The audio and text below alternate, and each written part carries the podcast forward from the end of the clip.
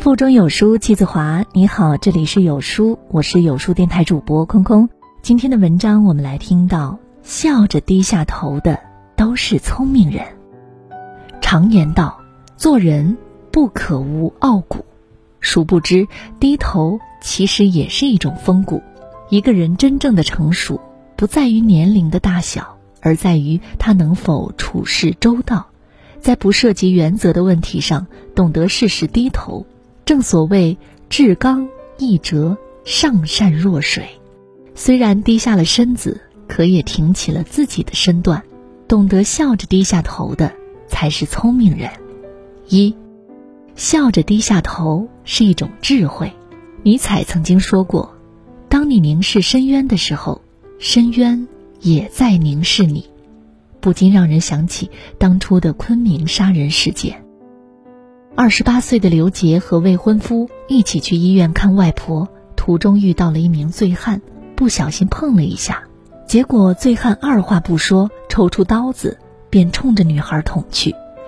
女孩中刀之后倒地，他仍然不罢休，追着未婚夫一路砍杀。在逃命途中，未婚夫腿部连中三刀，幸好警察及时赶到，制服了凶手。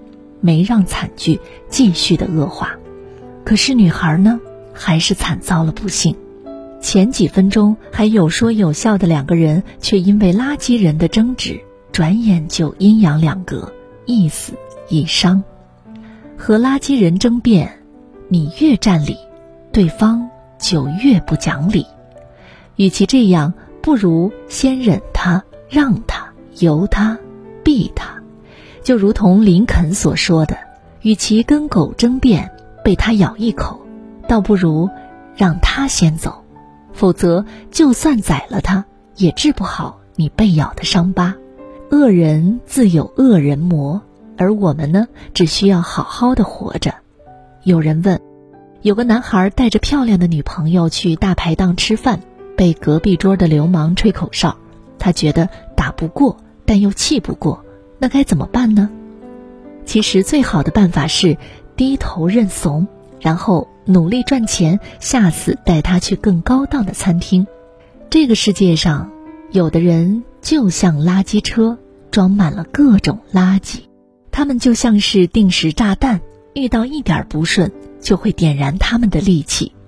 当你被他们纠缠的时候，讲道理不是最有勇气的办法，低头才是。世界之大，什么人都有。与不讲道理的人争论，其实也是在拿别人做错的事儿来惩罚自己。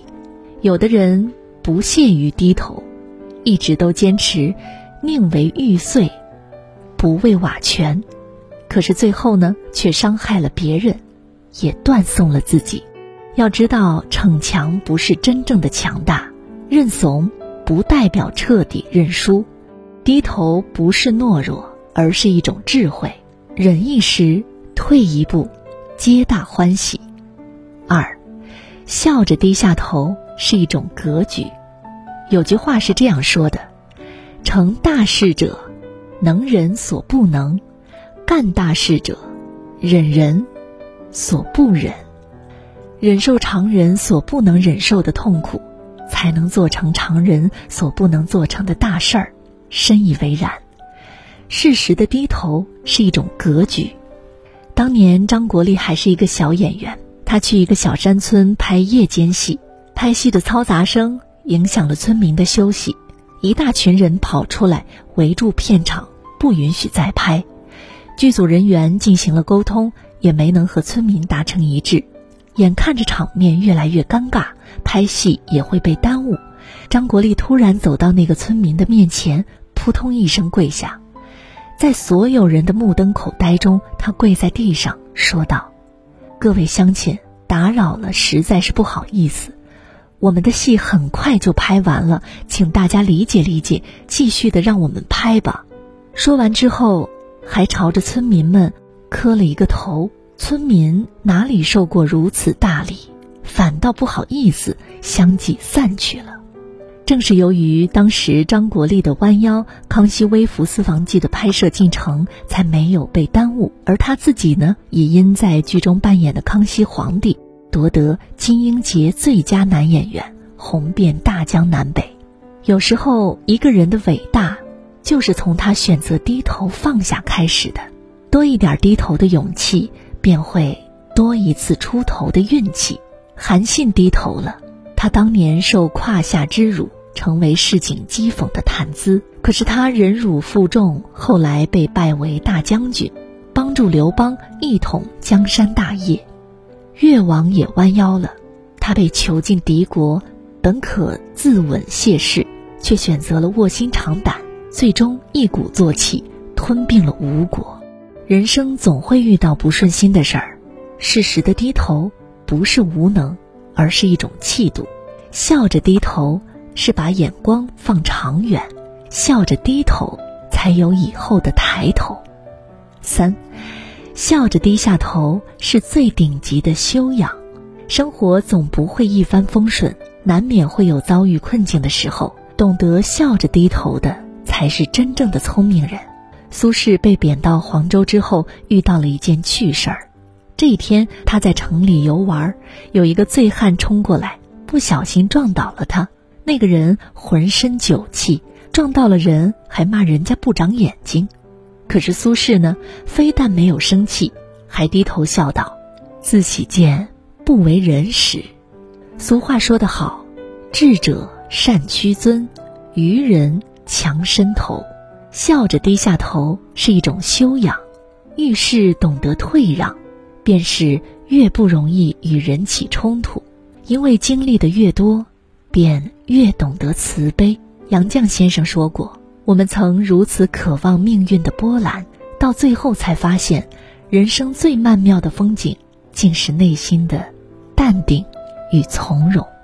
我们曾经如此期盼外界的认可，到最后才发现，世界是自己的，与他人毫无关系。生命里的淡定与从容，本就是历尽千帆仍能谈笑自若的修养。内心越丰富的人。越不急着与人争先后，有时候退让一步，也是对自我心灵的修行。低头谦让，本就是先人后己、言笑晏晏的处世哲学。因为站得够高，所以低头之处尽皆小事。但当你低头的时候，却也能享受到小事儿带来的乐趣。生活没有那么多的锱铢必较。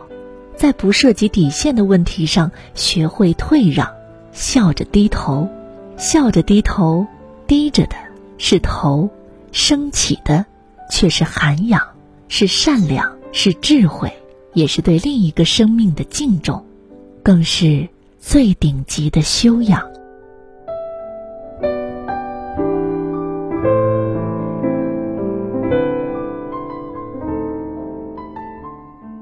在这个碎片化的时代，你有多久没有读完一本书了？长按扫描文末二维码，在有书公众号菜单免费领取五十二本共读好书，每天都会有主播读给你听哦。喜欢文章可以在文末给一个再看，或者把喜欢的文章分享到你的朋友圈吧。我是空空，明天同一时间不见不散。